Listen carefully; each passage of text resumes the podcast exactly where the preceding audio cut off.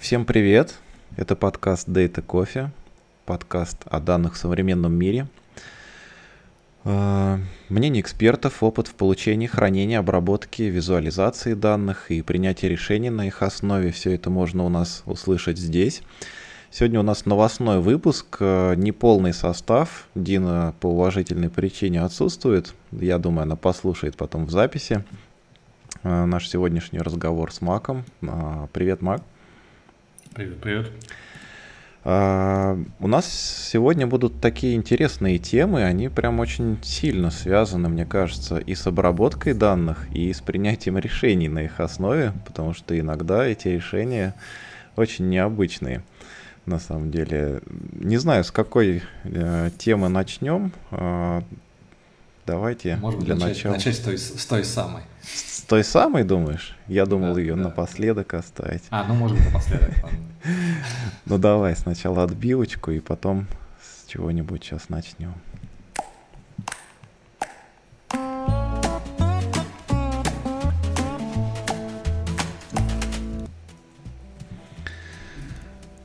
Так раз мы хотим оставить горячий напоследок, может быть, тогда пойти по порядку прям, взять первую тему. Давай, давай по порядку. Вообще, первую тему я сейчас смотрю на нее, думаю, зачем я ее добавил, что, что в ней такого интересного. Ну, что-то меня зацепило. Наверное, сама идея довольно неплоха. Я, я не знаю, ты было у тебя время посмотреть на реализацию этого дела или нет. Но я, я потестил, ну, что-то не впечатлило меня. В общем, идея в чем? Э, есть, так скажем, в кавычках, да, копия э, какой-то Википедии или статей Википедии.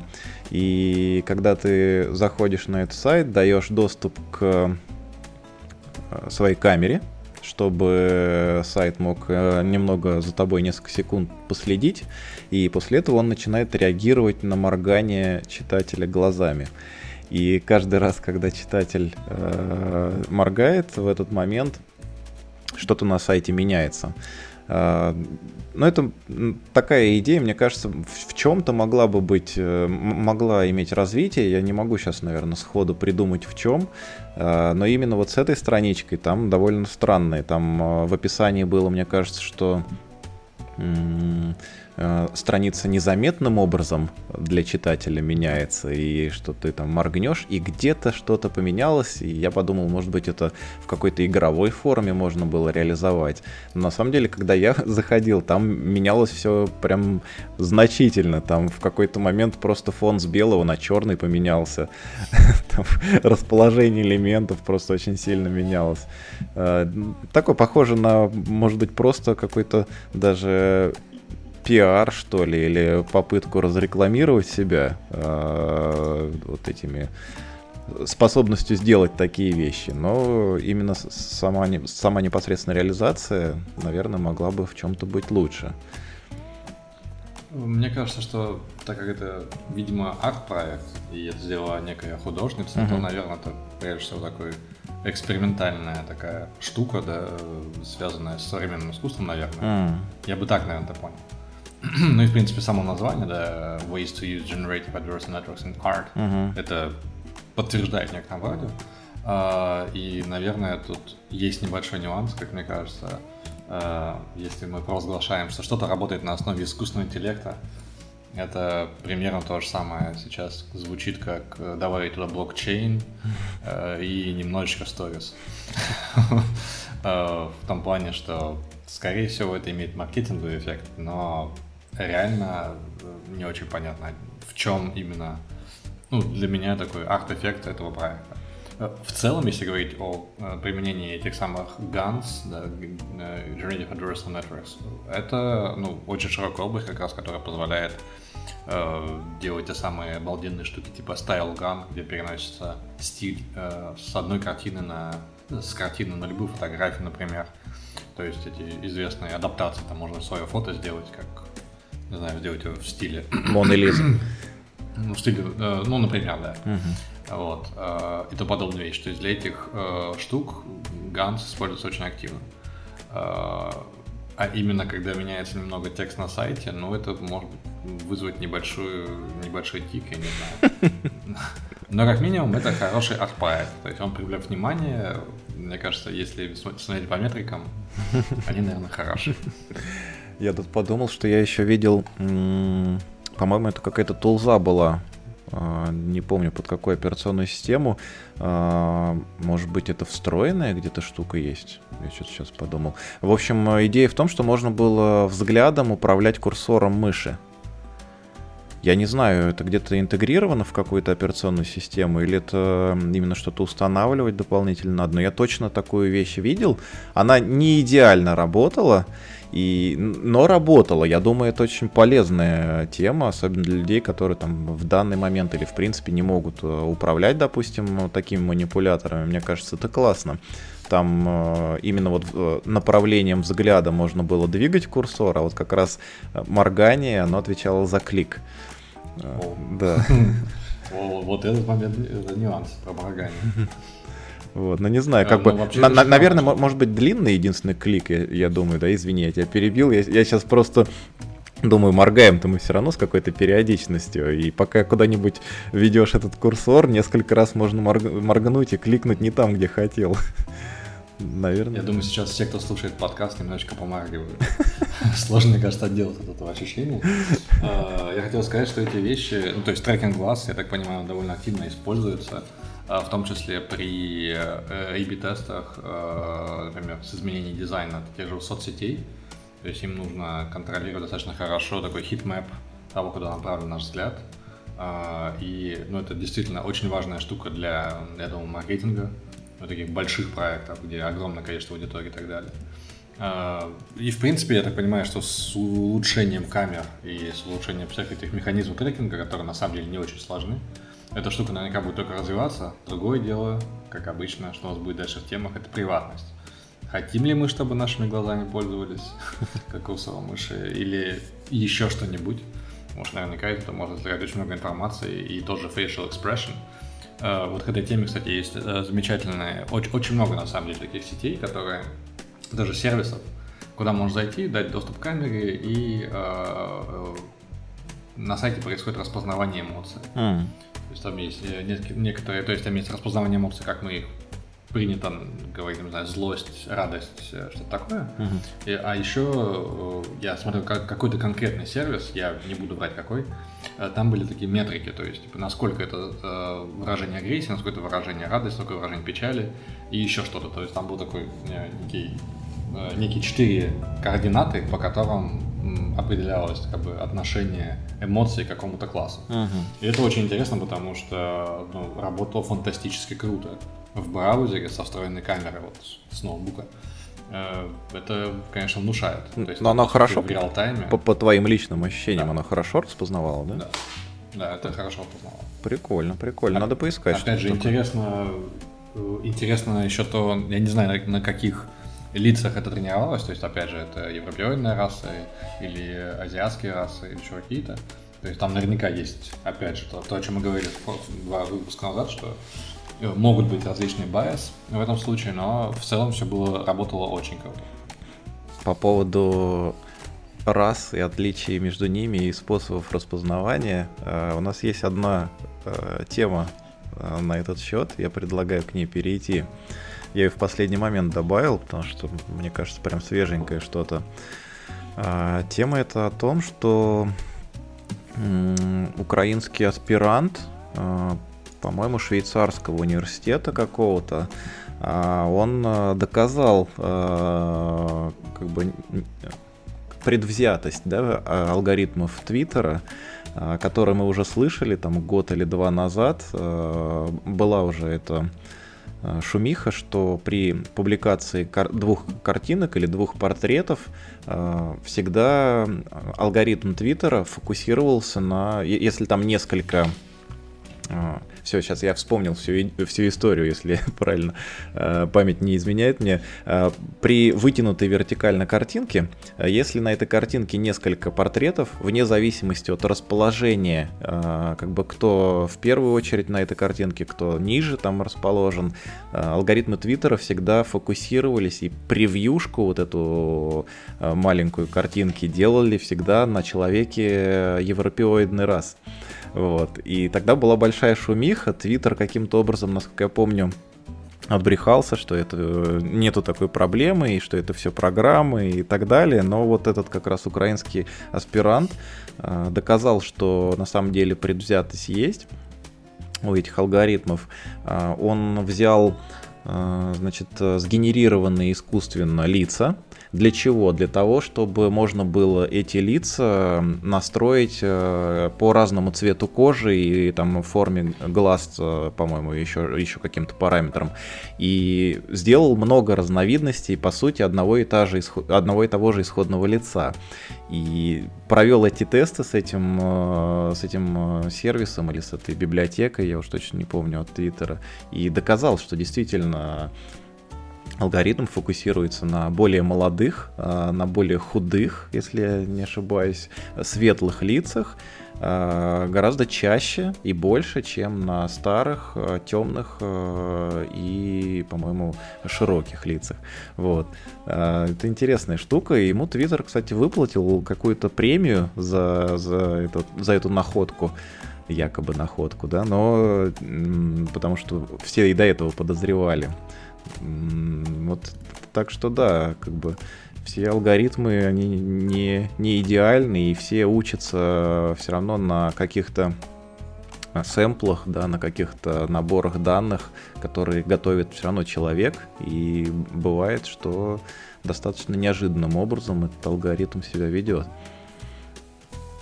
Ну, действительно неожиданно, потому что я не очень представляю, как тренировали сеть, которая будет эту самую обрезку делать, то есть какой-то кропинг, так понимаю, да, и масштабирование. Вот, потому что прям интересно посмотреть, что у них были за данные, на которых они все тренировали. вот. Э, и, возможно, действительно тут замешан очень сильный человеческий фактор.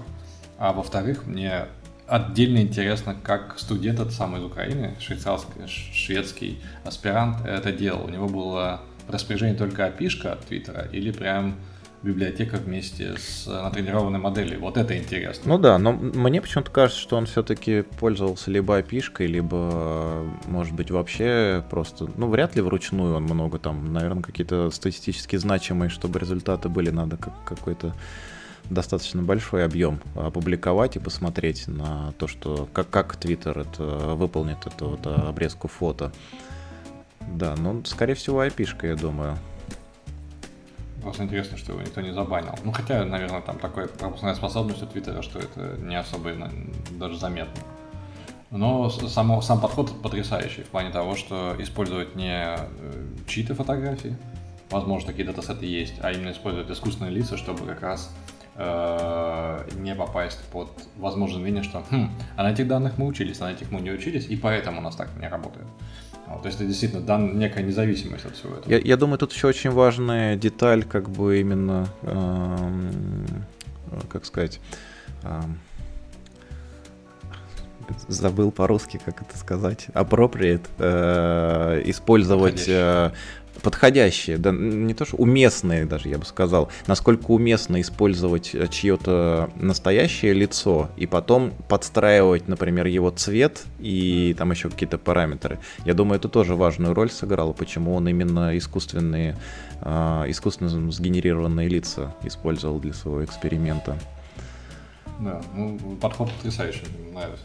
Очень классная идея, мне кажется. Да, да, мне кажется, это очень много где можно будет найти. Э, тем более сейчас как бы мир и, э, как сказать, культура, культура, что ли, или развитие общества идет в эту сторону, чтобы э, разобраться с этими, так скажем, как бы не одинаковым подходом да, к разным алгоритмам, к разным точнее, от алгоритмов к разным людям, к разным группам людей. И в эту сторону, я думаю, будет э, все больше и больше и э, исследований появляться, и, возможно, даже какие-то будут автоматизированные инструменты появляться для выявления таких штук в существующих сервисах, библиотеках и прочих продуктах. У нас еще одна есть тема по поводу фото я сейчас ее, ее тоже в эту кучу, наверное, добью сразу. Про нее можем поговорить немножко. Я, честно, не читал прям дословно, да, эту статью, но сама идея, э, в принципе, меня достаточно поразила. А, в общем, исследователи, я сейчас не помню, по-моему, из Израиля а, смогли сделать так называемый так называемые мастер-лица.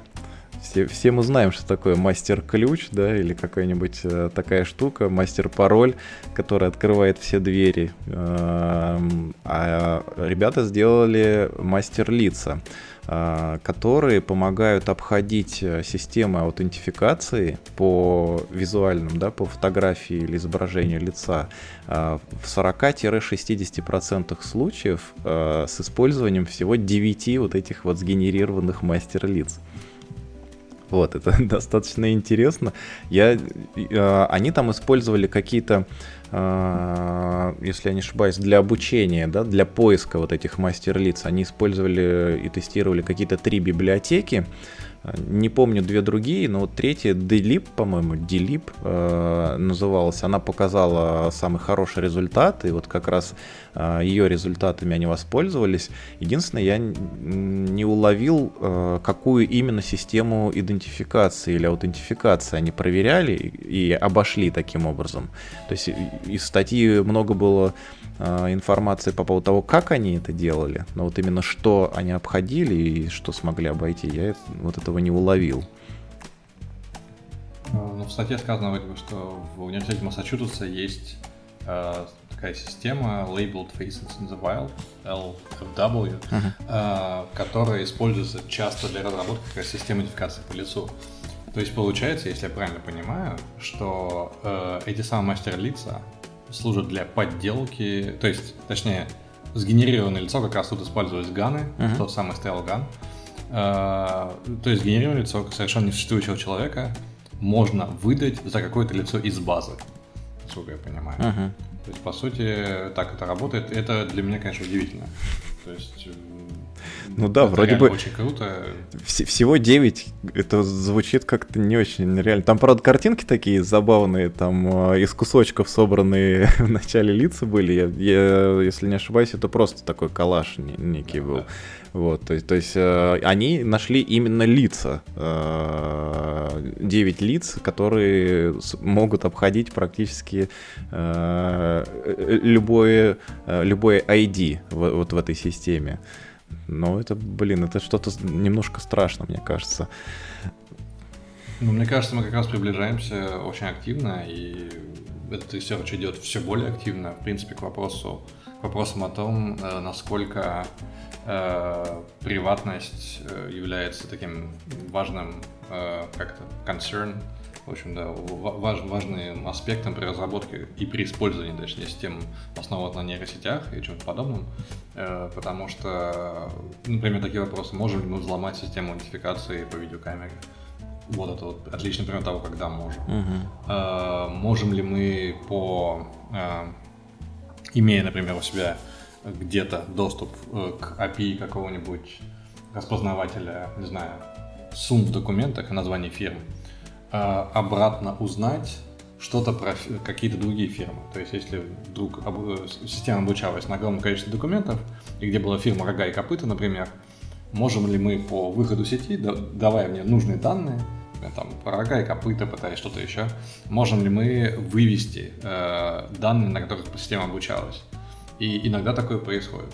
А, можем ли мы по каким-то результатам а, медицинских, э, ну, например, анализов медицинских снимков, там, не знаю, легких или компьютерной томографии и так далее, а, узнать, что у какого-то конкретного человека, да, или какого-то айдишника даже, не обязательно у какого-то конкретного, даже, даже если есть какой-то мэппинг между ID э, какого-то в датасете и его легкими, есть ли какой-то мэппинг или нет. Mm. То есть таким образом можно такой privacy leak из-за того, что, в принципе, сеть неким образом все равно сохраняет себе э, остатки, да, не обезличенной этой информации. Ну, Тут можно очень долго как бы дискутировать, насколько они обезличены или нет, но подобные атаки, я уверен, будут э, и дальше э, узнаваться и происходить, потому что то огромное количество параметров, которые в сети, в принципе, наверное, может способствовать некой избыточности в ее запоминании того, что она видела. Ну да. А, да. Даже если мы не сможем раскрутить обратно эту цепочку и узнать, откуда пошло это, да, с чем связаны эти данные, то мы э, уже есть такие предпосылки, сможем разблокировать с помощью фотографии э, вот этой сгенерированной, возможно, доступ просто ко всем данным, на основе которых это обучение проводилось. Так, давно у нас джингла не было.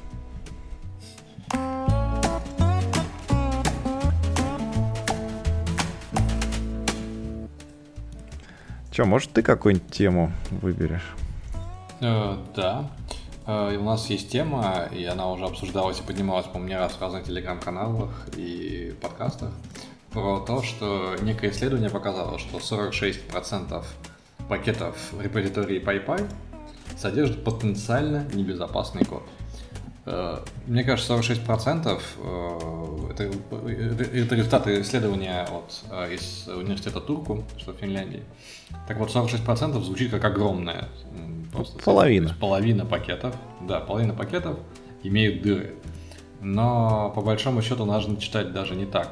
Нужно считать, что при данном методе оценки огромное количество ложных срабатываний, и поэтому мы получили 46%. То есть я так понимаю, что э, среди того, что упоминается самыми большие проблемы, это, например, использование всяких функций типа exec, eval и так далее, то есть допущение любого, любой строки на execute, э, и использование разнообразных хэш-функций, которые уже, возможно, можно легко взломать, э, как MD2 и так далее, э, и использование генератора всех случайных чисел вот, при выполнении криптографической задачи читая этот список, он огромен на самом деле, потому что они там искали, у меня сразу возник вопрос, что, например, генераторы пределов случайных чисел далеко не всегда нужны там, э, хорошие для, для многих задач. То есть, если мы этот генератор используем не для решения криптографии, а для решения других задач, которые куда более минорные, может, нам нужен один раз на поток, один раз на исполнение, что-то подобное, и наш сервис, может быть, даже является не продакшн сервисом, а не знаю, ну, какой-то, не знаю, обучением или чем-то подобным, ну, то это не является критичной штукой. А при этом реализовать э, хороший, устойчивый генератор средних чисел это сложная задача. Очень сложная, и далеко не всегда это нужно делать. То есть она может быть как вычислительно сложна, э, так, в конце концов, самый настоящий генератор — это железяки. То есть есть специальный желез, который все реализует. И поэтому у меня есть некий скептицизм по отношению к этим результатам, э, скептицизм выражается в том, что мне кажется, что, ну, есть 46% и есть. Это не поменяется в ближайшее время, скорее всего. А, наверное, те самые пакеты, где э, этих багов не должно быть, то есть если это пакет, относящийся к криптографии, и у него есть и баги, то, конечно, это необходимо тут же пофиксить, даже если сложно положительно срабатывать. Тут вообще интересный вопрос. А, насколько я понял, а, репозиторий вот этот PyPy, он никем не модерируется.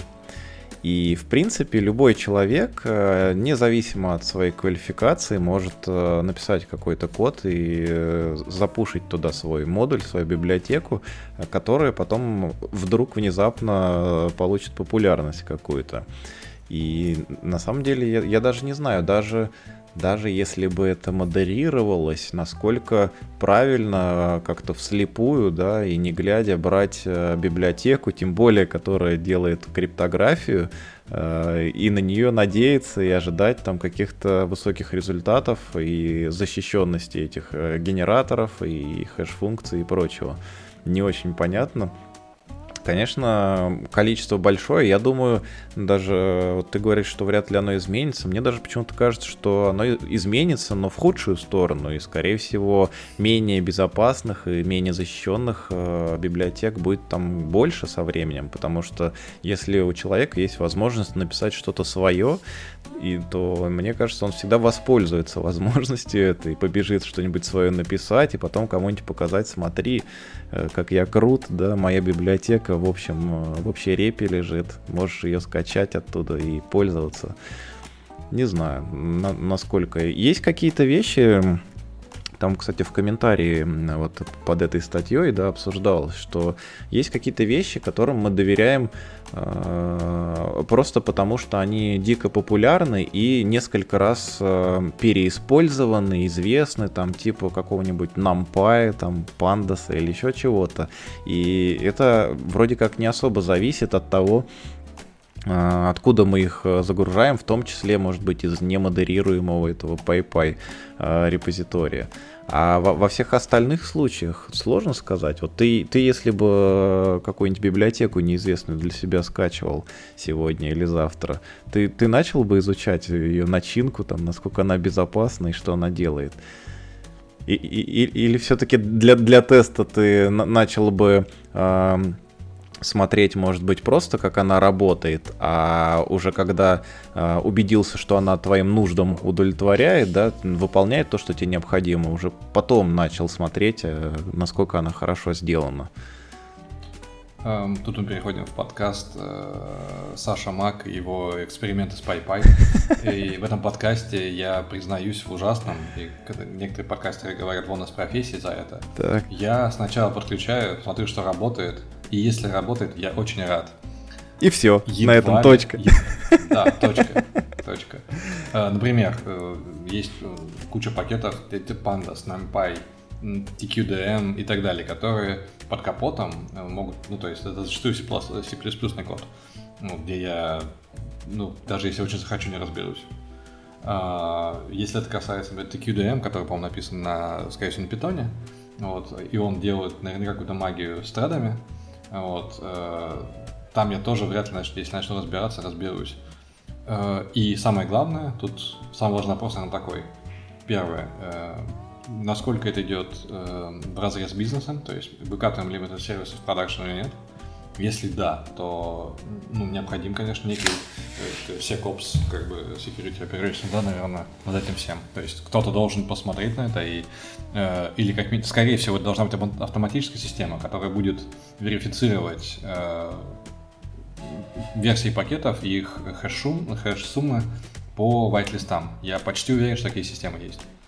Угу. В том числе и для открытых репозиториев. Не, ну ты, ты понимаешь, э, то, то, что у тебя твоя система верифицирует по хэшу, допустим, то, что это действительно именно та библиотека, которую ты загружаешь, это не означает, что ее автор не заложил бомбу как бы в официальную версию этой библиотеки. Ну, я имею в виду то, что если мы используем какую-то, наверное, тузу за деньги, mm. которая в себе хранит, собственно, хэш-суммы тех версий, которые верифицированы, да, кем-то, наверное, человеком, uh-huh. опять же, да, вот, э, там, не знаю, в уровне опасности, там, middle или minor, да, что-то такое, вот, то мы пропускаем, если нет, не пропускаем. Э, честно скажу, что для питоновского кода я, ну, я такого не пробовал, наверняка это есть. Вот. Но в целом, да, это огромная бомба, и сколько, по-моему, уже там найдено около 80 пакетов было за последние полгода, которые содержали опечатку на задние пакета в PyPy и в себе содержали, собственно, некие... Кто-то, кто-то куда-то постукивал. Mm-hmm. Вот, так что это отличный пример того, что да, этой дырой, дырой пользуются, и едва ли есть какой-то легкий способ этого не делать. Это примерно как приложение на андроиде, мне кажется. Ну да, на самом деле, ну меня, конечно, пугает больше не то, что я там недостоверную какую-то библиотеку загружу, а возможность просто того, что в официальной библиотеке от э, самого автора э, может быть что-то такое заложено. Вот э, там в этой статье для примера, например, рассказывалось, что какой-то вредоносный код, по-моему, в Base 64 был закодирован, его как бы явно нельзя было увидеть и распознать вот этой системой, ну, скорее всего, большинством систем. И этот Base 64 потом при запуске конвертировался в об, обычный код и через вот этот eval в Python э, запускался на выполнение. Собственно, ну, не знаю, сложный вопрос на самом деле. Это вот как вопрос из разряда, а что делает там Apple со своей операционной системой и насколько мы можем доверять, да, этой операционной системе. Тут, тут хотя бы open source и там при желании времени действительно каких-то критичных вещах э, для вашего там продакшена, для вашего продукта, сервиса э, есть возможность перепроверить и если есть на это время и деньги, там перечитать весь код или переписать его по-своему. Это одно дело. А есть же вещи вообще закрытые, и их никто никак э, не сможет просканировать какими-то инструментами и сказать, сколько там уязвимостей. Так что ну вот примером было недавно Audacity как раз, да, который не за... ну как, не то, что незаметно, да, выкатил новую версию, оказалось, что она поступила. Хорошо все это увидели. Да, да. Вот, и если мы говорим о, не знаю, с, с какими миллионах пакетах, наверное, в PayPal, я, честно говоря, не знаю, сколько там пакетов сейчас, то да, это, конечно, практически невозможно. И в данном случае, мне кажется, что такой анализ как раз, он в целом полезен. Что сказать, смотрите, ребят, не стоит доверять всему, что вы там видите. И, наверное, это очень хороший месседж, потому что я думаю, что немногие э, задумываются, наверное, о, о, о секьюрности этого. Или если задумываются, то, как мы выяснили, наверное, с этим мы порой ничего не можем сделать. Да, это правда. Так. Э, если мы заговорили про Apple, кстати, мы можем перейти к следующей теме про Apple. Так, а у нас есть сегодня тема про Apple? Да, у нас есть тема про Apple и про такой пиар-скандал, который имеющий эффект разорвавшейся бомбы. А, наверняка очень многие слышали и, знают о том, что Apple а, объявила не так заметно, но объявила о том, что она будет сканировать э, загружаемые фотографии в iCloud на предмет того, что на них содержатся фотографии детей, которые могут быть находиться в э, сексуальной эксплуатации, mm-hmm. то есть украденные, пропавшие дети и так далее. И насколько я понял из статьи на TechCrunch, э, подобный анализ происходит уже в других облаках, как в Microsoftовском, и Google, что было для меня сюрпризом, я не знал про это. Эм, а типа Apple одни из последних, одни из магикан, которые остались, пока не допускали этого. Я так понимаю, что здесь имеет как бы место давление, во-первых, регулятора, наверное, в Штатах. Вот, что такая проверка должна быть. И очень сложно, опять же, э, говорить про это без эмоций, наверное, про все эти вещи. Вот. Но в целом факт есть факт, что для того, чтобы э, распознавать собственно, э, этот контент э, Apple предлагает э, некий лин, некую технологию, называемую, по-моему, Neural Hash, если не ошибаюсь. Uh-huh. То есть это некая хэш-функция, которая причем вычисляется от кусков изображения. То есть они говорят про то, что даже сама система, да, сравнивающая хэши, не видит всю картинку. То есть там, если есть какой-то трэш-холд, по которому там, 10 хэшей картинки э, совпали с какими-то хэшами в базе, э, то, соответственно, нужно посмотреть на всю картинку и так далее. Uh, у них отдельно вышла статья, статья, правда, посвящена именно протоколу uh, не Neural uh, Hash, а тому, как работает, собственно, это Privacy with Threshold, то есть как они гарантируют, что, как я, поним, как я понял, очень грубо, потому что математическая статья, как они гарантируют то, что не больше, чем некое количество хэшей будет увидено системой и сколько нужно, чтобы достоверно убедиться, что картинка uh-huh. там соответствует какой картинке из базы.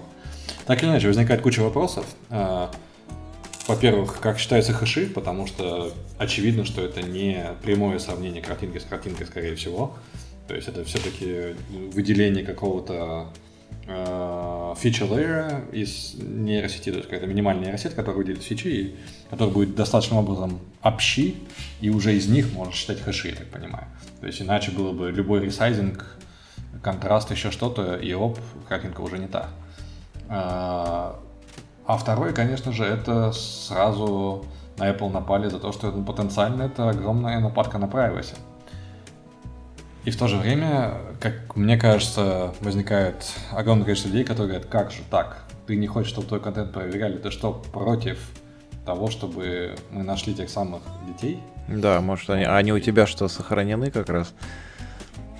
Ну, тут да. э, вообще я не, не очень, честно говоря, в этой сфере сведущ, вот именно распознавание там, да, лиц и образов каких-то. Э, из вот этой новости я узнал, например, что есть некий, э, не, некая база э, образцов э, в которых хранятся уже какие-то части, вот как раз либо э, фотографии, либо там картинок, и именно с этой базой будут сверять вот эти хэши, которые собирают фотографии, которые пользовательские. А, Еще мне показалось, что я где-то читал в отношении вот тоже этой темы, что Apple заявила, что будет сканировать э, не iCloud, а сканировать именно фотки, которые на устройствах потребителей. Вот. А эту, почему я, мне сейчас это вспомнилось? Там потому что было решение, да, что если вы не хотите, чтобы в, как, в какую-то корпорацию утекал, там, утекали ваши данные, то вы можете просто отключить именно интеграцию с iCloud, выгрузку в iCloud, и тогда эта функция перестает распознавать э, фотографии. Э, но именно само распознавание, мне показалось, работает на устройствах пользователей. Вполне возможно. Я, честно сказать, не вдавался, потому что формулировки порой расплывчатые. То есть я понял так, что на фотографиях, загружаемых в iCloud, то есть не те, которые там уже есть, то есть если там уже что было, я так понимаю, нет, только новые фотографии в iCloud. И по поводу устройства я тоже читал, что да, на устройстве это происходит. Ну, опять же, на устройстве, мне кажется, это не такая большая проблема, в том плане, что небольшой модуль там нейросети, да, он работает на CPU прекрасно, все эти вещи. Э, на армах, я думаю, тоже проблем никакой нет. Вот, но, в принципе, иметь у себя такого замечательного анализатора всех твоих фотографий на устройстве, это спорное, как мне кажется, решение. И мне кажется, Apple тоже не так легко пошла этот шаг. А что думаешь по поводу вот этого самого аргумента? Вот как же ты не хочешь этим пользоваться? Это же поможет как бы найти этих детей. Но я не понимаю, как оно поможет. Вот э, в чем помощь? Вот э, если это включено у того человека, у которого действительно есть э, такой контент, э, и в нем его можно будет оп- опознать или распознать вот именно по этому контенту, да, на него как-то выйти. Это один вопрос. А, не знаю, у меня миллион вопросов, а, почему всякие там конституционные права, там, если про Российскую Федерацию говорят, говорить, да, или про всевозможные законы других стран, а, почему они нарушаются. То есть а, есть а, статьи там про тайные личные переписки. Неважно что, может быть я там а, там, хочу поделиться списком покупок в магазине продуктовом, да, но какая разница, меня э, напрягает этот момент, что кто-то будет э, читать, будет иметь доступ э, к фотографиям, хранящимся у меня, э, будет иметь доступ к вообще к моему устройству, я понимаю, что эти экосистемы, даже Android, ну и чего говорить про iOS на айфонах, э, которая вообще максимально закрыта э, и неизвестно, что там э, до конца делает, да, но в целом не хочется, чтобы большой брат Э, какой-то контроль вот такой осуществлял без э, моего участия, без моего явного желания на этот счет.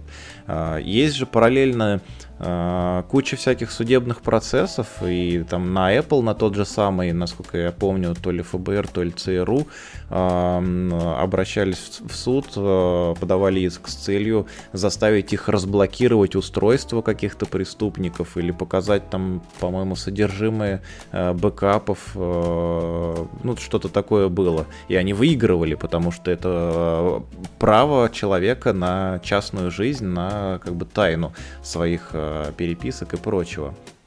При этом им это, конечно, не мешает разрабатывать параллельно какие-то устройства и пытаться взламывать, но вот именно требовать от э, компании открывать это, насколько я понял, это в, большинстве стран это не очень-то такая э, успешная будет э, затея и ничем хорошим для истца в качестве там госорганов каких-то или эм, ФБР или прочих ничем хорошим не закончится и они уйдут ни с чем. Вот. Э, меня вот это напрягает. Возможно, возможно, именно для этого Apple сейчас и пытается рассказать, насколько э, хорошо они продумали свою вот эту технологию, да, э, с тем, что система или кто-либо в Apple не будет знать содержимого вашего устройства, а вот именно только какой-то процент от фото будет распознаваться, там хэшироваться и сравниваться. Может быть, они как раз для этого и делают. Ну, спорное все равно решение, не знаю. Ну, как минимум, это так как я думаю, что они тоже э, одни из последних э, вели эту балайку у себя, ведут, это uh-huh. скоро произойдет, э, для них было тоже важным моментом, э, собственно, момент презентации этого дела, и тот факт, что они сказали, вот у нас есть хэширование, мы гарантируем то-то и то, это лучшее, что они могут сделать, наверное, находясь, ну, наверное, под давлением регулятора. Э, конечно же, про тайну переписки можно много говорить, и хорошо, наверное, что мы употребляем аббревиатуру э, ФБР, а не другие аббревиатуры в данном подкасте, хотя уже, наверное, товарищи майора начали слушать и внимательно хэшировать наши данные. Э, я хотел лишь добавить то, что не думаю, что в большинстве стран эта затея является гиблой.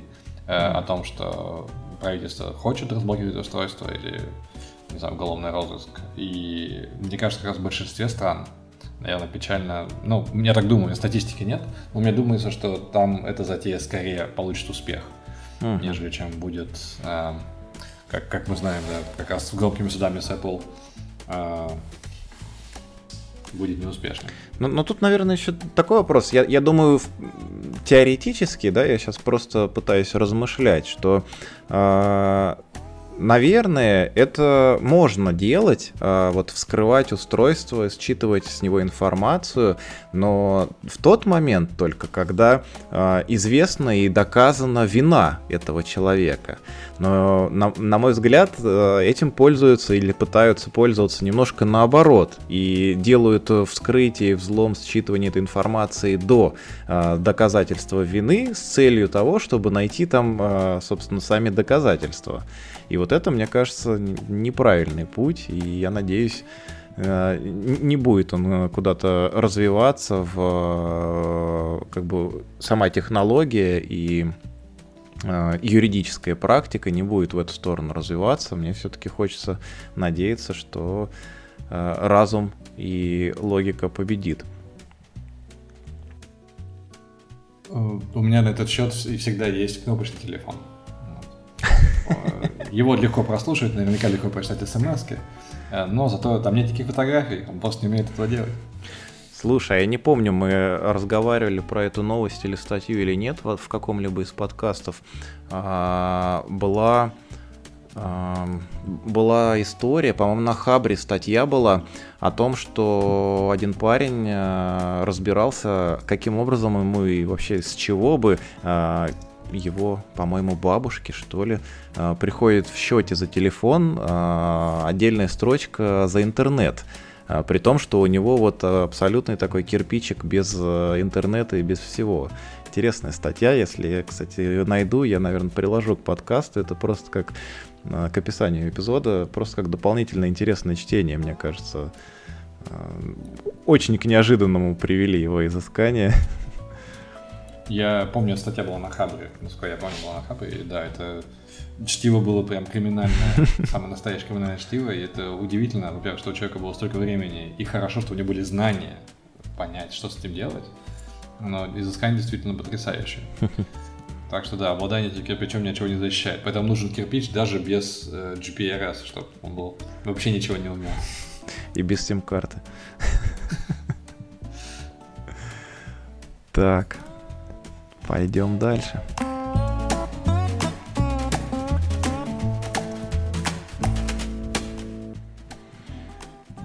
Так.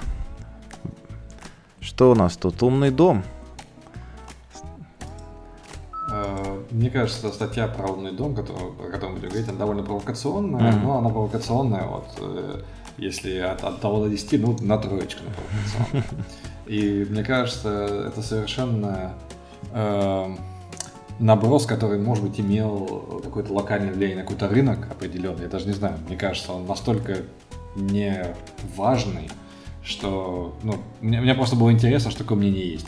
Мнение заключается в том, что э, технология умного дома, по мнению автора э, статьи, это провальный проект, э, и его провал заключается в том, что, несмотря на постепенное развитие этой темы, то есть устройств покупается все больше, рынок растет и так далее.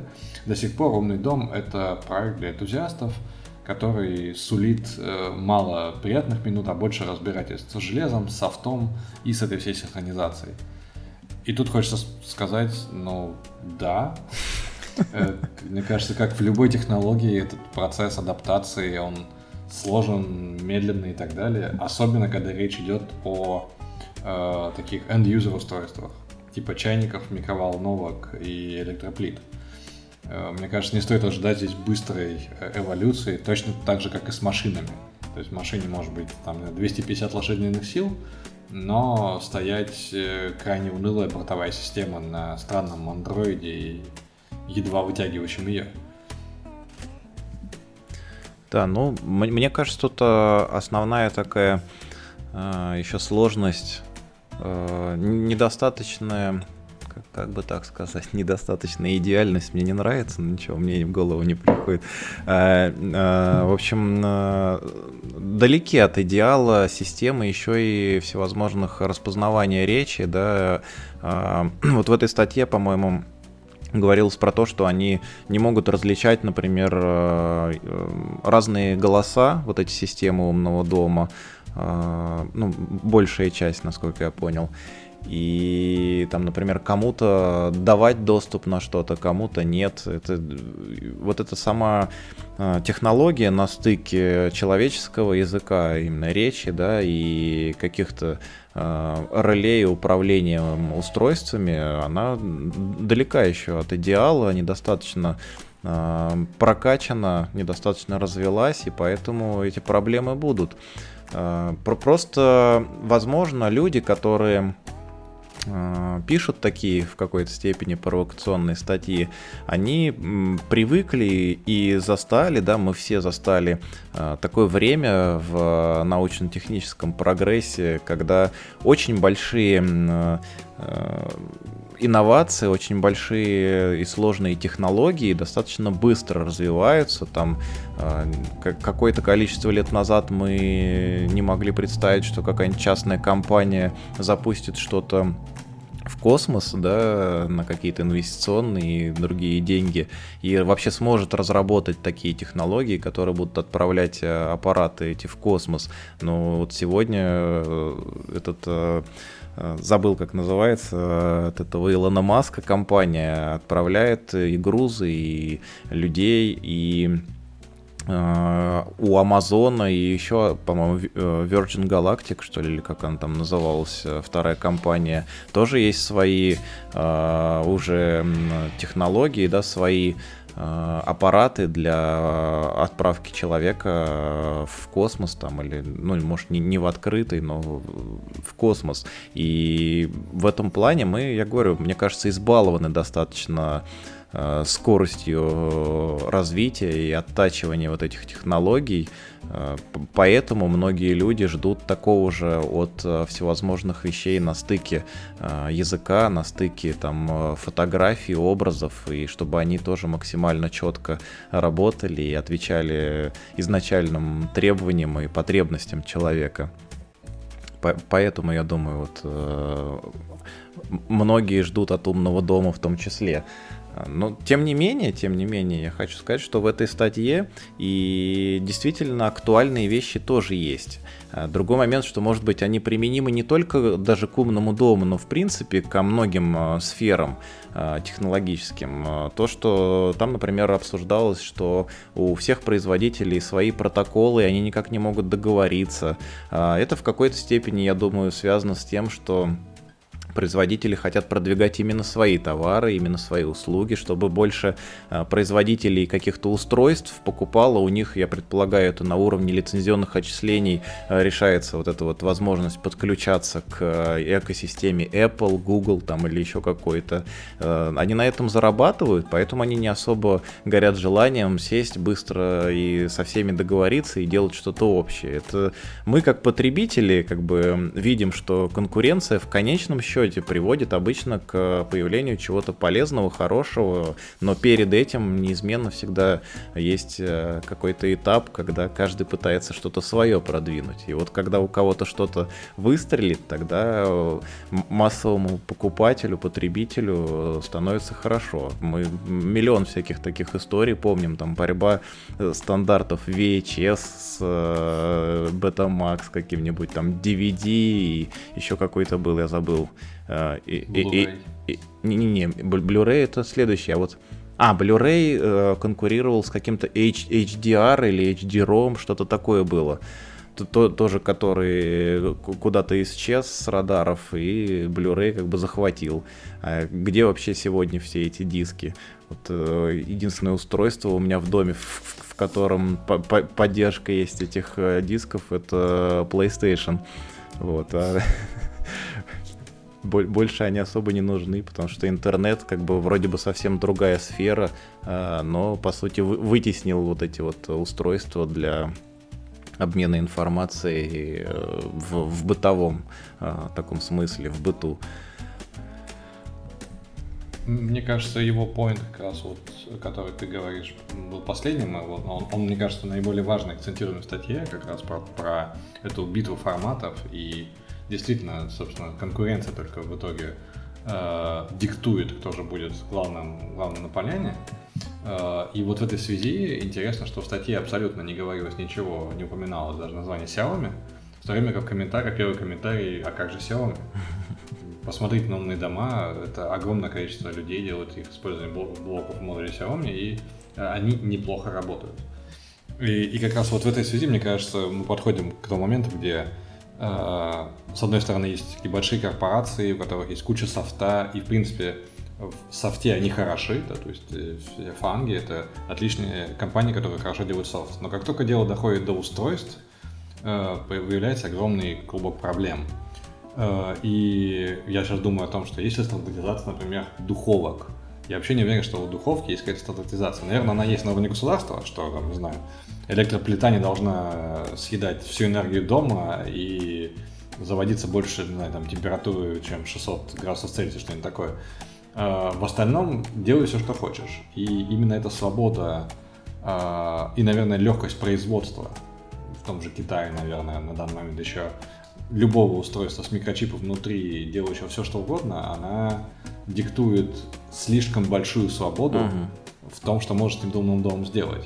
А, в то время как те самые фанги пытаются уместить на своей инфраструктуре, э, загнать туда, и у них не такой большой, как бы, есть э, размах потенциальных действий, что их штука может делать. То есть они могут конкурировать именно с софтовой части.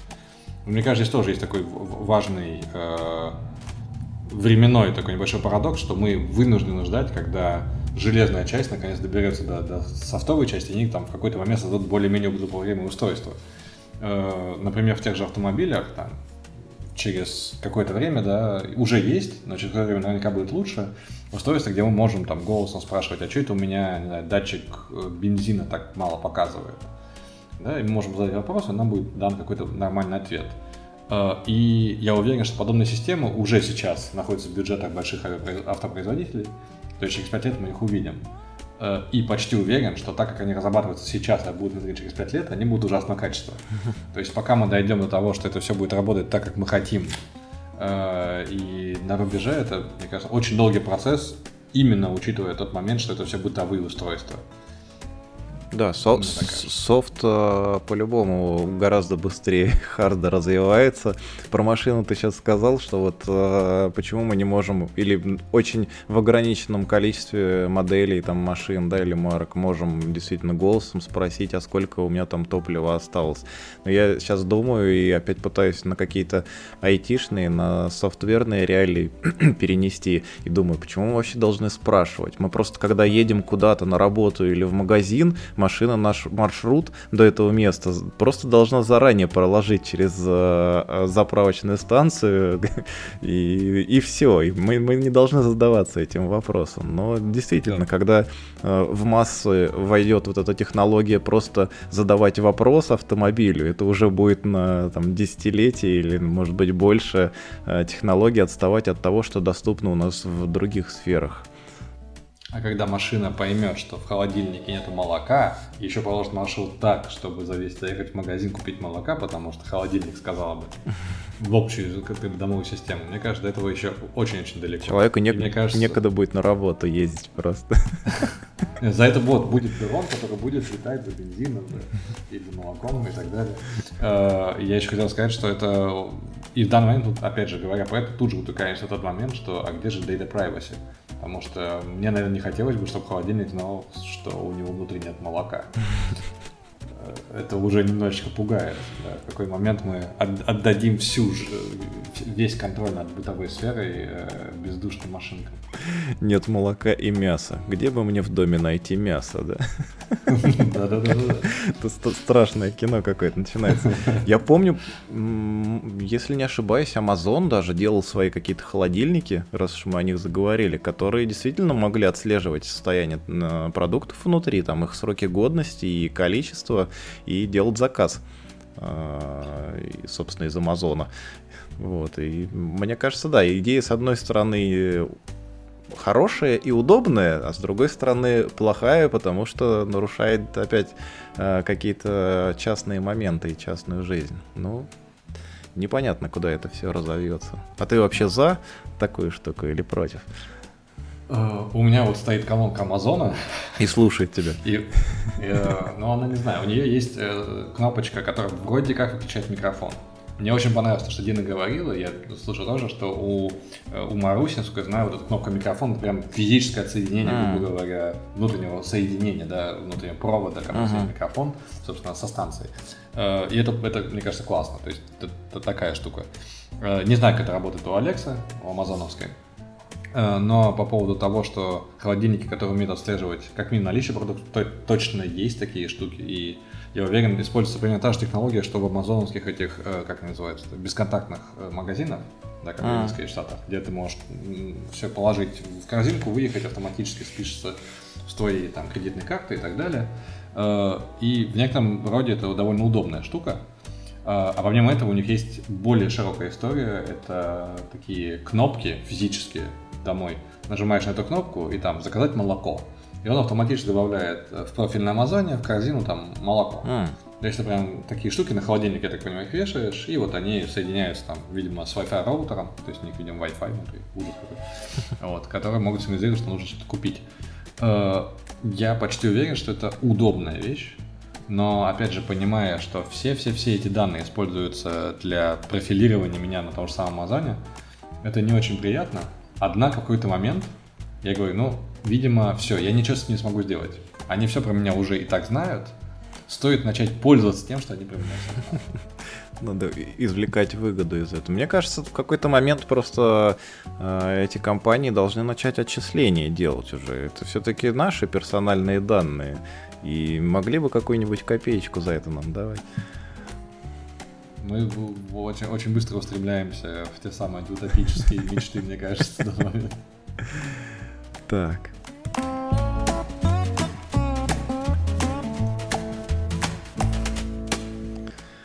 Да, есть у меня подозрение, что мы можем сегодня в наш э, час э, лимита не уложиться. Ну ладно, по посмотрим. Я, я бы хотел предложить ту самую горячую тему отложить до момента, когда будет Дина с нами, чтобы, чтобы было веселее. Да, отлично. Как раз мы тогда и не будем э, выходить особо далеко за лимит. А, какая у меня тема есть, какую я хотел еще обсудить? У нас сегодня много таких тем по поводу privacy и по поводу а, обработки данных, да, есть еще одна немножко тоже неожиданная. Я на самом деле э, подозревал, признаюсь честно, у меня всегда было ощущение, что это существует. Просто я особо не, не вникал и не, не какие-то свои исследования в эту сторону не, не производил. Но тут вот э, явная готовая статья, которую на BBC, по-моему, да, на BBC я нашел. Идея в чем? Идея в том, что за нами следят. О боже, в очередной раз. За нами следят, э, уважаемые слушатели. Э, прикол в том, что большинство цветных принтеров сегодня при печати на каждом отпечатке, на каждом листе оставляет э, едва заметную информацию в виде точечек, по которым можно многое о вас узнать. Э, например, э, узнать дату, время, когда был сделан отпечаток, а также, не знаю насколько входит ли это в понятие все-таки много, которое я сказал, но для меня это выглядит как практически однозначная там идентификация э, владельца этого принтера. Э, там в этой информации закодирован также модель и серийный номер принтера. Собственно, этой штукой, если не ошибаюсь, в статье было написано, пользовались и всевозможные органы, э, и собственно, по этим точкам можно вас легко найти. Э, очередной, очередной камень э, в, огороду, в огород частной жизни, очередной как бы такой удар по нашей privacy, но деваться некуда, факт остается фактом. Там на сайте э, рассказывалось э, про какой-то ресурс, я думаю, приложим его в описании эпизода, э, на котором можно, собственно, посмотреть и расшифровать э, э, те вот эти знаки, да, которые у вас на отпечатках принтера остаются. То есть э, вам надо сначала определить э, их местоположение, а что именно там зашифровано, можно вот на том сайте понять. Там какая-то, по-моему, ну типа матрица, что ли, там двоичным кодом таким а, печатаются эти точечки, и, и все, собственно, никаких сложностей. Любой, в принципе, человек при желании, я думаю, может взять э, какой-то документ, э, который у него есть в руках, да, и разобравшись с инструкциями э, вот этих свободных, э, с этих свободных ресурсов, понять, кто конкретно, на каком, ну не кто конкретно, да, но как минимум на каком принтере, в какое время там и дату был этот документ напечатан. Страшно жить. Я про эти точки узнал еще лет 10. Интересно, что на лет 10 назад, интересно, что они перенаходят, находят вновь эти э, privacy leaks. И я помню еще, да, примерно 10 лет назад, когда я печатал свою магистрскую, наверное, диссертацию, как раз тогда узнал впервые, что точки существуют. И, в принципе, наверное, можно представить, понятно, почему они существуют. Другое дело, что, э, мне кажется, огромной необходимости в них, наверное, не было. То есть это, э, то есть Apple сколько может отникивается, да, и пытается как-то показать себя компанией, которая не так сильно прогибается под регулятора.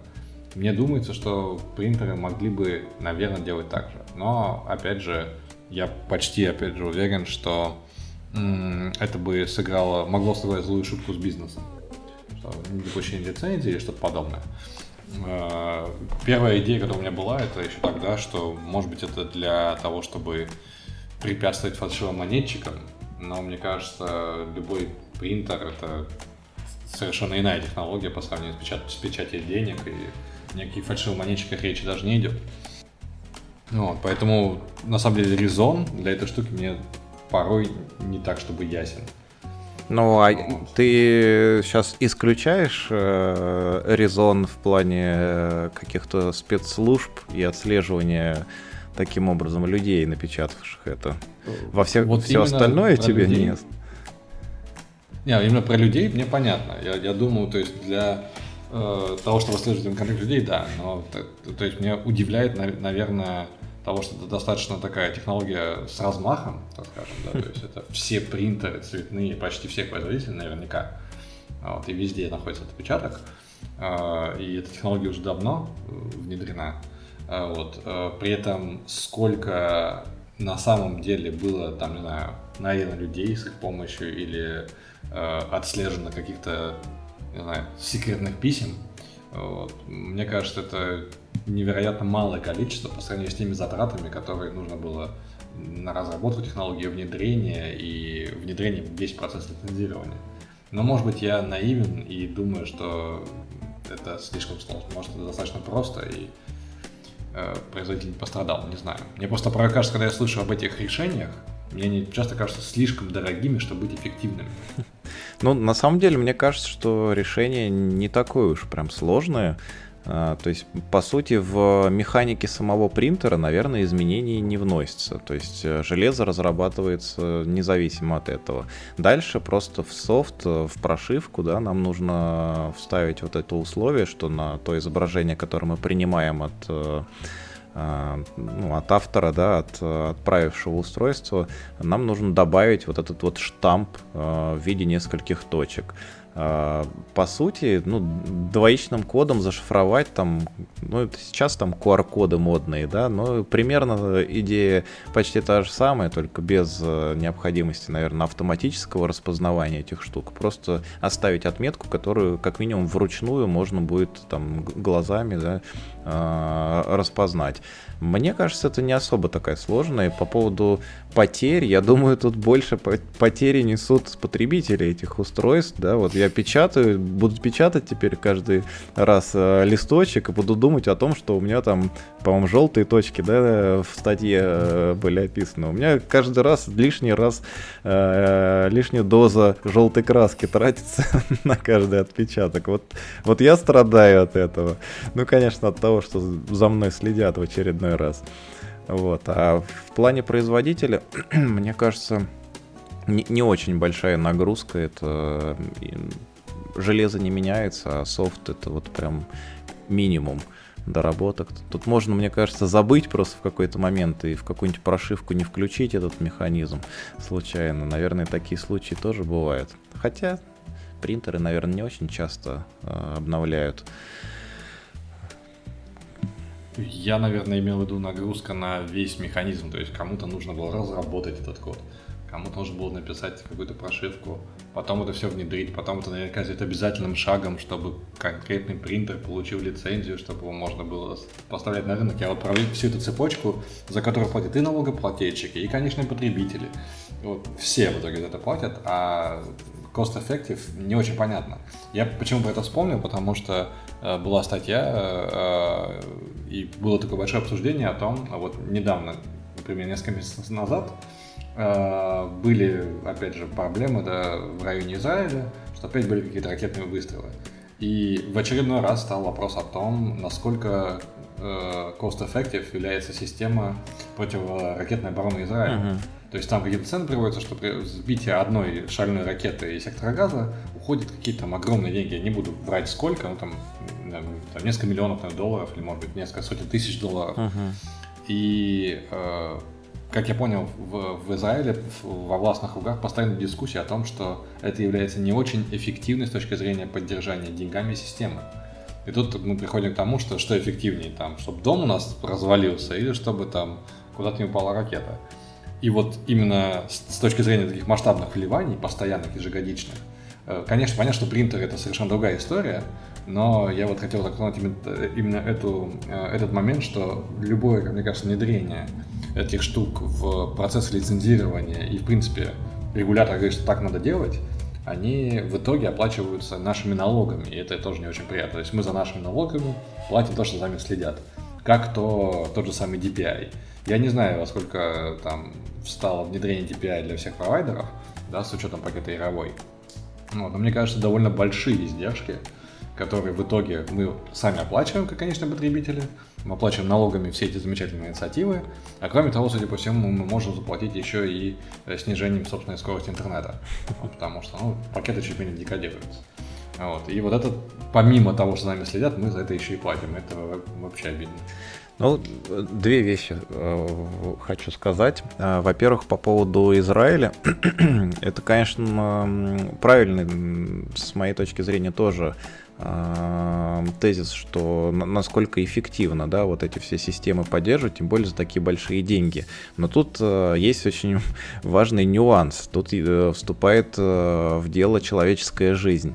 И когда дело касается человеческой жизни, уже, как бы, мне кажется, не всегда вообще возможно вести какой-то диалог, а нужно ли, э, если э, касается дела этого. И на самом деле, я не знаю насчет экономической эффективности, но вот э, эффективности с точки зрения сбитие, собственно, ракет, которые летят в сторону Израиля, я чисто с обывательской точки зрения, с, с точки зрения того, кто видел э, много видеороликов о том, как это было, да, в тот момент, когда этот конфликт обострился, э, на мой взгляд, это выглядело очень эффектно и эффективно, э, потому что, если я правильно помню, то все ракеты, которые были отправлены, они были сбиты ответным огнем, и мне кажется, это очень круто.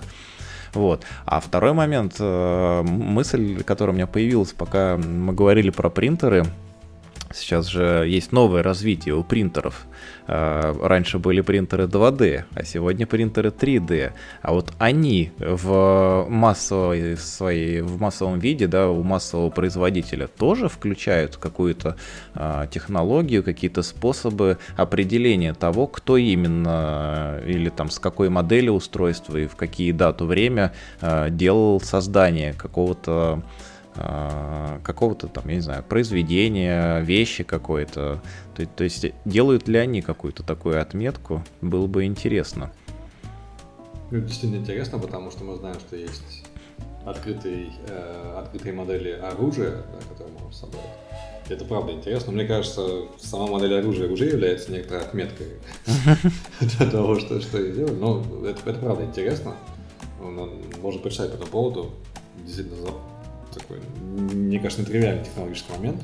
Пока мы говорили про человеческую жизнь, я хотел сказать, что Apple как раз вот с э, этим пиар-скандалом mm-hmm. да, касательно именно поиска пропавших детей и sexual abuse, э, мы приходим на ту же поляну, э, та же поляна privacy против человеческой жизни. Э, и ну, тут действительно очень сложно дискутировать. То есть, говоря, что мы хотим больше privacy, мы тут же можем упасть на поляну тех, кто говорит, что а как же дети, которые сексуально эксплуатируют. И, э, конечно, мы очень сложно руководствоваться логичными доводами в тот момент, когда у э, оппонента доводы совершенно эмоциональные порой. Да. Но еще, про, еще хотел сказать про кост-эффективность. Я так понял, что Израиль в том числе сравнивает не только собственные расходы на поддержание этой системы, но и то, что стоимость ракет сектора газа совершенно бросовая. Mm. Они клепаются как раз э, из известной субстанции и ветра просто. То есть это какие-то, грубо говоря, ведра, болванки, чуть пороха, авось полетит. Вот, в то время как ракеты, которые вынуждены противостоять, это очень высокотехнологичная штука. А, и вот эта кост-эффективность как раз не сбалансирована получается. Ну да. Но с этим вряд ли что могут сделать, да. Да. Так, что тогда у нас еще одна тема осталась, наверное, да? А, с опросом. Ты, ты, вот. ты как вообще к этим опросам относишься, скажи? Э, каждый раз, когда выходит опрос на Stack Overflow, я смотрю и читаю. У меня каждый раз есть некое удивление по поводу результатов, и в этот раз тоже. Э, вот. Но мне кажется, что совершенно не взирая на результаты опроса, э, вообще это мало что меняет в моей жизни, да, в жизни разработчиков. То есть я, смотря на этот опрос и на первый же пункт, э, я не стану писать на JavaScript, я уверен. Э, ну, то есть это забавная статистика, вот, и, конечно, я болею за своих, что называется, но едва ли это как-то отражается на финансовом положении программистов. Ну, мне так кажется. Какое у тебя мнение? Ну ладно, ты не зарекайся, что на JavaScript никогда не будешь писать. Может быть, ML перейдет на JavaScript. Э, шутки шутками есть, уже активно пишутся ну, библиотеки, которые используют ML на JavaScript. Ну, Понятно, что они не делают себе обучение, но как минимум используют наверняка.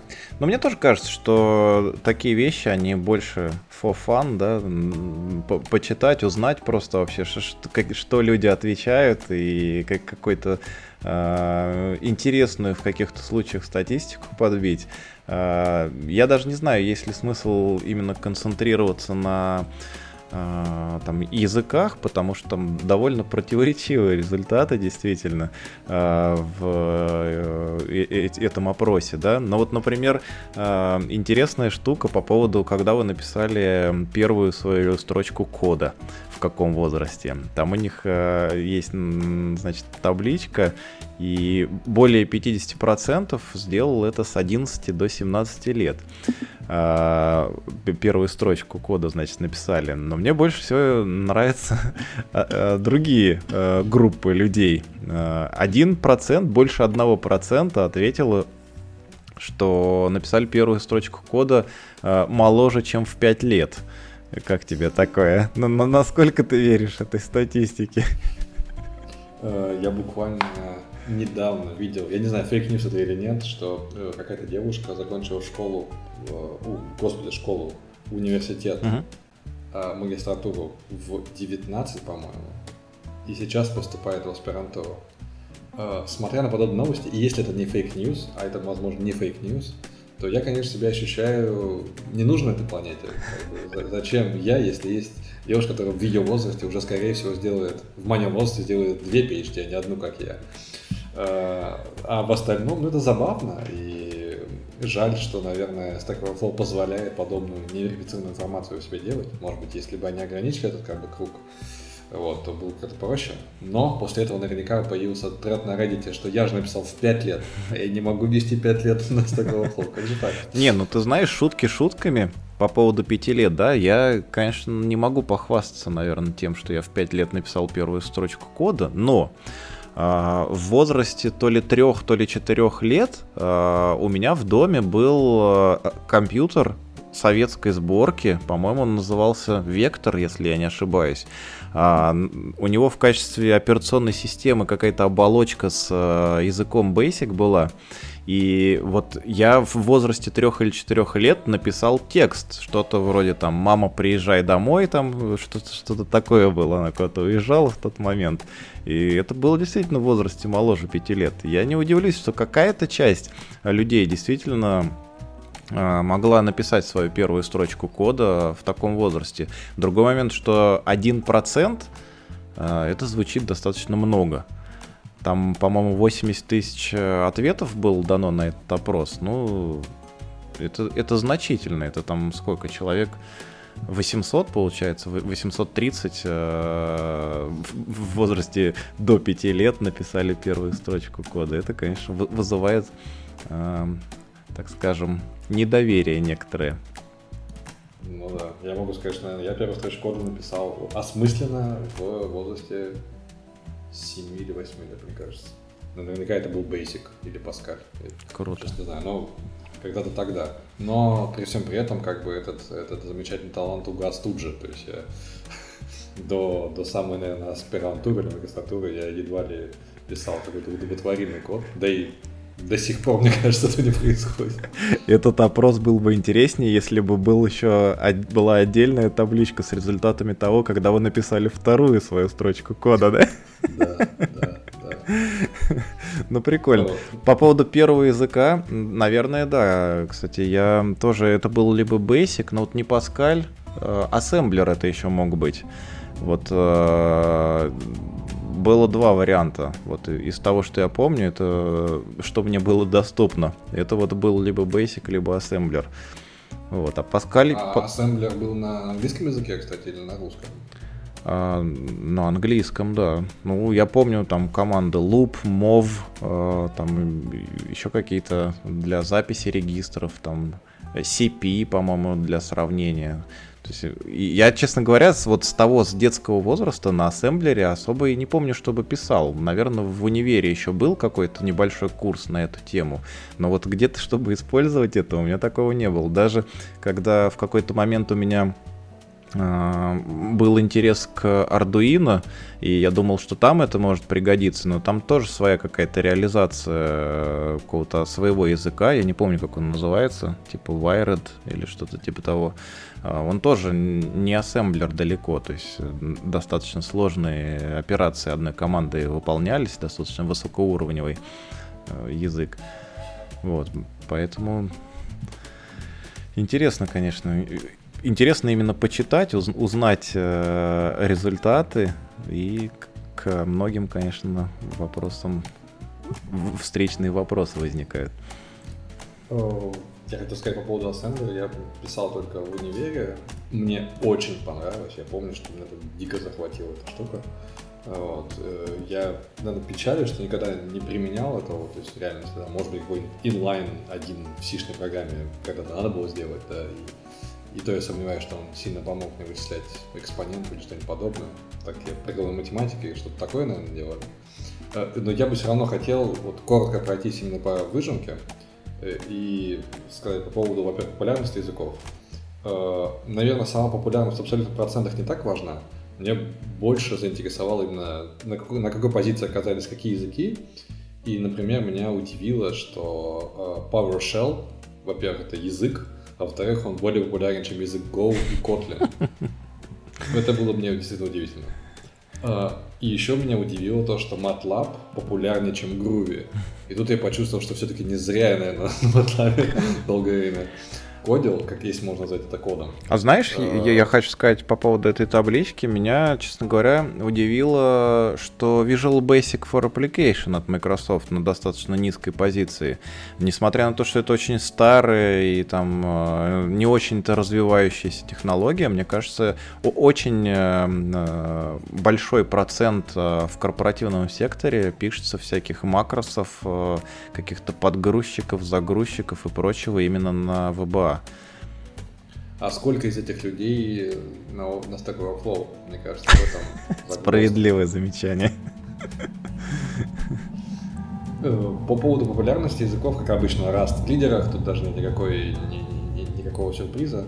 Но меня, наверное, удивило приятно то, что Джулия и Elixir на более высоких местах, чем, чем Python.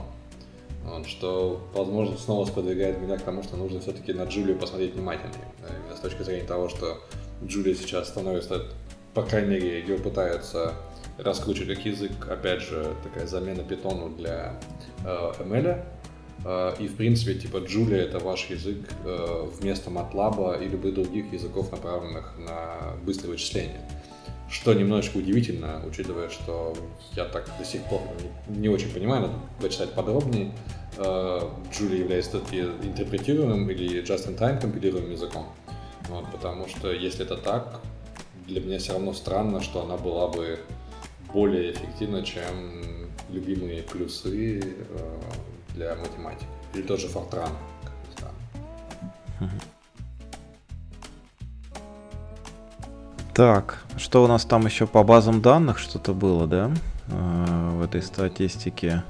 MySQL. SQLite. MySQL, Postgres и SQLite, да, лидируют. Ну, э, SQLite, наверное, за счет, э, опять же, мобильных приложений, да, мы как-то говорили, когда была новость о выходе новой версии, э, держит до сих пор большие высокие позиции в таких рейтингах.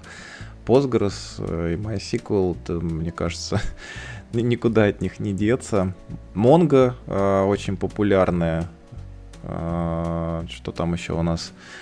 Microsoft SQL, Redis. А, интересно, что, наверное, это там с лицензиями, да, у них какие-то отличия у MariaDB и MySQL. Интересно, что они в разных разными пунктами в этом опросе проходили. Конечно, может быть, у них и синтаксис сейчас чем-то отличается. Я, честно говоря, этого не знаю. На последних позициях что у нас тут? Couchbase, IBM DB2. да. То, что DB2 в принципе здесь есть, меня это, конечно, удивило. До сих пор, да. А то, что, да, а то, что она еще и больше имеет э, вес, чем Couchbase, меня тем более удивило. И почти как Кассандра, да. А, знаешь, что я э, могу тебе сказать, что, по крайней мере, вот э, в среде SAP, да, SAP платформ очень много в России старых установок, на которых, э, собственно, вот DB2 используется в качестве базы, на которой этот ПО крутится. Э, у них там раньше было только DB2, потом какой-то Sybase, по-моему, они купили. И в предпоследних, так скажем, по новизне выпусках Oracle начал использоваться активно, а потом они перешли на свою базу HANA. А, вот, но вот DB2, вот это DB2, мне кажется, достаточно вот именно популярно в старых установках. Особенно еще и с э, всякими санкционными проблемами и прочим, мне кажется, это надолго еще может затянуться именно в реалиях России, Российской Федерации. Наверное, да. У меня нет мнений по этому поводу, но я могу представить, что да, это такое, такое легаси, которое да и трогать тебе даже не нужно. Работает, хай себе работает, наверное. Да. А вот еще прикольно по поводу операционных систем тоже да, интересно. Это, это, вот эта табличка доставляет удовольствие, в отличие от тех табличек, которые показывают э, информацию и статистику от э, браузеров, собираемую, э, пользовательских, где там Linux, сколько там, 1 или 2 процента да, отходит, и MacOS тоже какие-то не очень значительные. Тут уже солидно. Но, я, честно говоря, ну опять, наверное, корпоративный сектор сильно очень влияет. Э, мне как-то по жизни чаще и ближе приходится с другими операционками э, сталкиваться, нежели с Microsoft, э, с их Windows. Ну, аналогично, я уже код под Windows написал, но очень давно, на Windows, под Windows. Э, и в этой связи мне интересно то, что здесь Windows обозначена как операционка, точнее, наверное, семейство операционок, которое имеет 45%, и интересно как раз посмотреть на корреляцию с языками, да, с популярными. Mm-hmm. То есть, как бы для меня, то есть есть Windows и корреляция с тем, что там, не знаю, Python, э, короче говоря, C-Sharp, например, да, он там не в первой тройке, да, если мы про это говорим. И, может быть, я один такой, но мне кажется, что настройка всех питоновских э, виртуальных э, virtual environments и так далее э, под Windows это не самое приятное занятие. Вот как, э, опять же, как программировать под, Java, под Windows, я не очень знаю, но мне почему-то всегда дискомфортно э, настройка любых, э, любого окружения именно под Windows. Мне кажется, совершенно э, деревянный. Может быть, я один такой редкий гость, но мне правда удивительная эта корреляция между тем, что Windows имеет такую большую роль э, как операционка, но при этом языки немножечко, ну, как бы, у меня не стыкуются с, с этим местом. А, а по поводу сред разработки, кстати, ты в каком проценте, в какой группе расположен? Да, да. Я по поводу ну, Java, кстати, я... да, по да, поводу да. Java я хотел сказать, что мне кажется, на Eclipse я когда-то что-то писал вот именно на Java. А, здесь он тоже, собственно, есть. Я почему вспомнил, а, увидел его в этой табличке. Так что говоришь, в какую группу ты попадаешь? Я попадаю в группу Visual Studio Code, конечно же, и в, в IntelliJ. У меня вопрос такой. Я в какой-то момент перестал понимать эти таблицы. Дело в том, что у Visual Studio Code 71%, а у Visual Studio 33%. Это уже больше 100. Э, я не очень понял, как эти проценты считаются. Я думаю, была возможность просто выбора нескольких вариантов у участников опроса. И, ну, тот же самый, например, Xcode возможно, есть часть людей, которые пишут э, на нем просто по необходимости.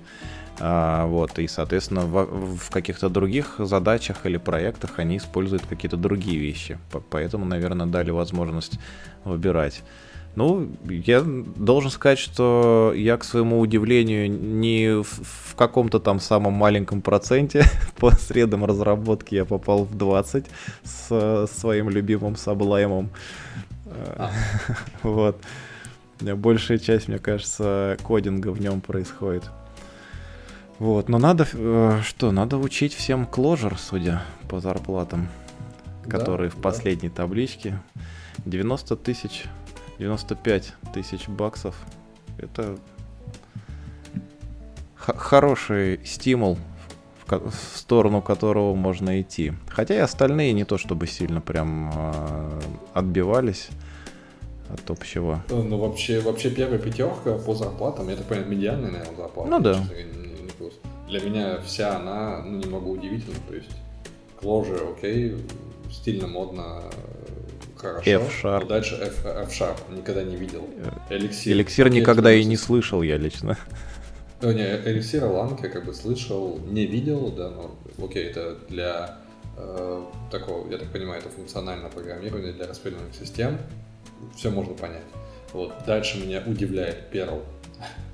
Вот, я честно говоря, я уже давно даже не видел вакансий, где бы, где бы искали э, перлистов. Э, а дальше мы идем, э, видим скалу. Удивительно, опять же, что скала ниже, чем эликсир Erlang. Э, видимо, скала имеет такой такой имидж все-таки академического языка по сравнению с эликсиром, который все же, я так понимаю, был ориентирован именно на production usage, хотя, опять же, насколько я знаю, исходит из академической среды. Не, ну, скала, и... надо сказать, что в Spark э, этих в ходу по инфраструктуре очень часто используется. Ну, как уже говорил Евгений, да, в прошлый ага. раз, что именно на самой скале что-то иное, да, писать, вот тут начинается проблема у людей, и можно понять. И вдруг мы видим Lisp, и вот в этот момент у меня мозг сломался, потому что я совершенно не ждал. Я, честно сказать, наверное, я очень далек от классического компьютер сайенс, но я с трудом себе могу представить э, эту вакансию, где нужен лист. Надо поискать вакансии, потому что э, я ни разу после университета не видел, не приближался, даже около не проходил на вакансии, где нужен этот язык. Ну, это, точнее, наверное, группа языков. Ну да, очень противоречивая табличка.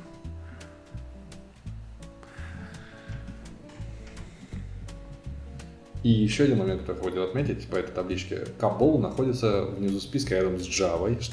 Ну, наверное, окей, я могу представить, почему у Java такая средняя медиана, наверное, потому что на Java пишут очень много всякого разного, и поэтому ну, такая вот медиана получилась. Да?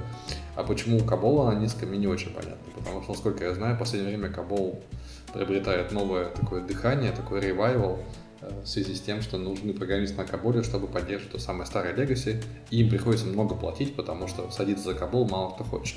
А может быть просто так в вопросе участвовал один человек, и он указал свою зарплату, понимаешь?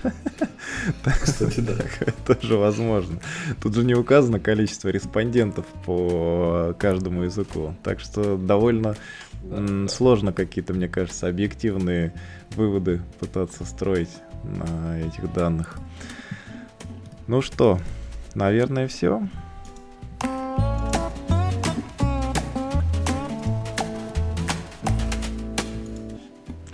По-моему, неплохо. Чуть-чуть мы, конечно, превысили сегодня э, наш лимит, который мы сами себе установили в подкасте, да, часовой.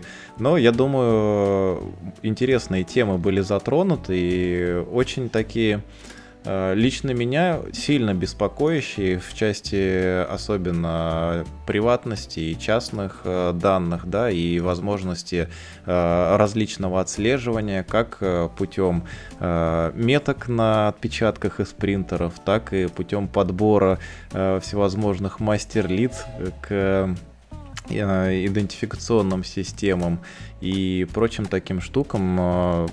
Я думаю, мы обязательно к этому вернемся и в будущем, потому что эти темы, они никуда не денутся, и только будут нарастать и напряжение, и, возможно, какие-то новые а, юридические выводы будут а, суды готовить по всевозможным таким вопросам спорным.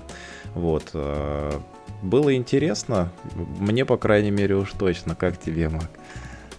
Э, аналогично, уже видя список тем, я предполагал, что будет горячо обсуждаться как раз вся тема Data Privacy, и я думаю, что нам э, нужно пригласить двух гостей, как минимум, как минимум, на эту тему. Одного гостя по технической части именно Data Privacy, а второго по этической, потому что, мне кажется, в ней-то как раз и происходит огромное количество дискуссий, и в нее смещать дискуссию, чтобы как раз разбалансировать, да, расшевелить Э, больше людей на то, чтобы в ней участвовать.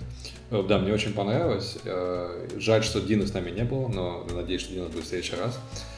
И мы обязательно затронем еще несколько тем, которые будут еще более горячи и тоже про Data Privacy. Да, я абсолютно поддерживаю. Спасибо, уважаемые слушатели, что присоединились к нам в этом эпизоде. Э, это был подкаст Data Coffee. Э, наш подкаст можно найти на самых разнообразных аудиоплатформах, а с недавнего времени еще и на YouTube, если кому удобен такой будет формат э, считывания контента. До новых встреч, услышимся через неделю. Пока-пока. Всем пока.